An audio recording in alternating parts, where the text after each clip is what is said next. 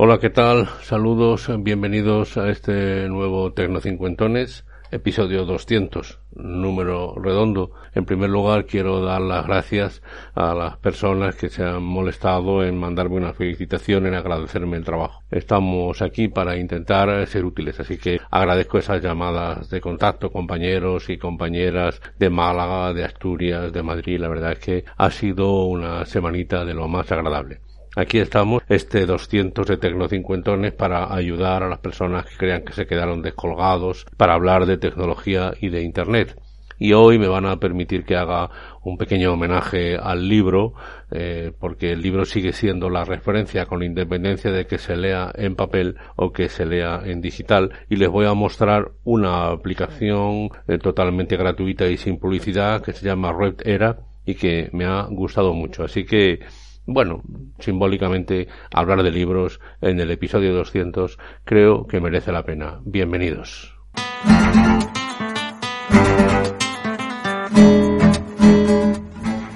A ver, todo esto viene de que me he propuesto aprovechar como lector de libros una vieja tablet de 10 pulgadas que tiene un Android y entonces he buscado eh, no la voy a conectar ni a Google ni a nada, solo quiero leer, le pasaré, ya veremos cómo, pero posiblemente por una tarjeta de memoria o por USB le pasaré los libros y entonces buscaba una aplicación que fuera gratuita, una aplicación que no metiera eh, publicidad y que no ni siquiera tuviera uno que registrarse y la verdad es que existe, se llama Red Era lector de libros. Por supuesto les dejo el enlace en el sitio adecuado.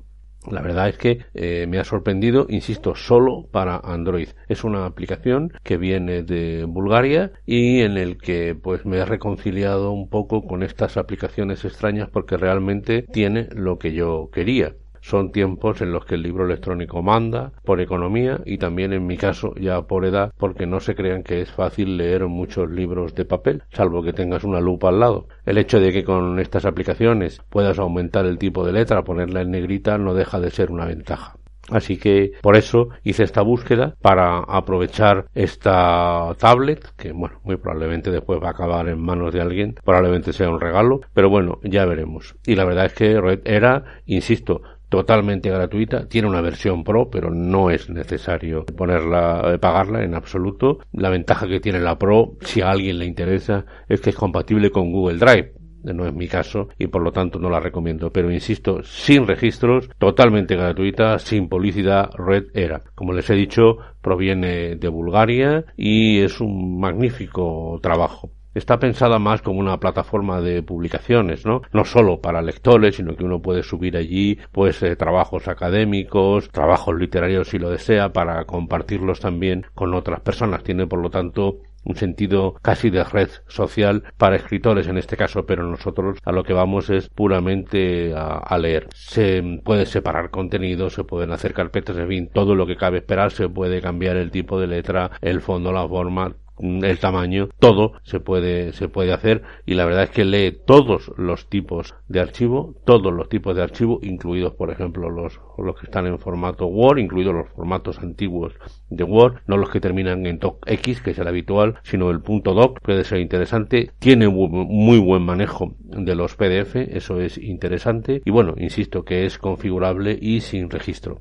Es por lo tanto una alternativa pues a la aplicación de Kindle, a la propia de Google Books y otras que siempre están buscando la manera de venderte algo.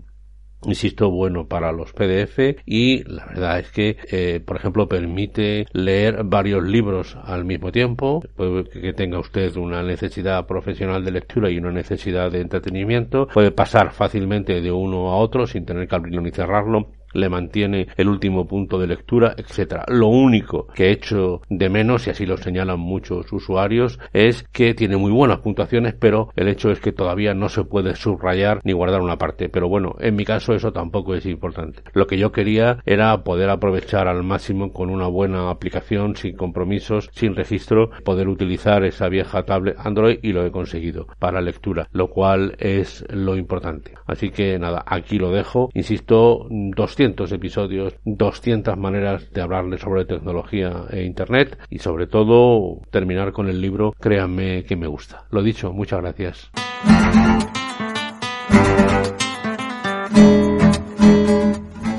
Pues hasta aquí este Tecnocincuentones. Ya lo saben, soy Antonio Manfredi, antonio manfredi arroba gmail.com correo electrónico, en Twitter, en Telegram arroba antonio manfredi, en Facebook Tecno 50, y bueno, insisto, gracias por este esfuerzo, por escucharme, eh, aquellos que me sigan y que sobre todo estén suscritos. Son 200 eh, episodios ya y espero que podamos celebrarlo adecuadamente, los 300, los 400 y muchos más. Yo me estoy divirtiendo, que es lo importante, y espero resultarles útil a ustedes. Ya saben ustedes que este es un podcast que está inscrito en las redes sospechosos habituales. Les dejo en la literatura del podcast, como siempre, el enlace al feed para que puedan escuchar otros interesantes podcasts de otros compañeros y compañeras. Nosotros nos vemos la semana que viene. Adiós. Hasta la vista, baby.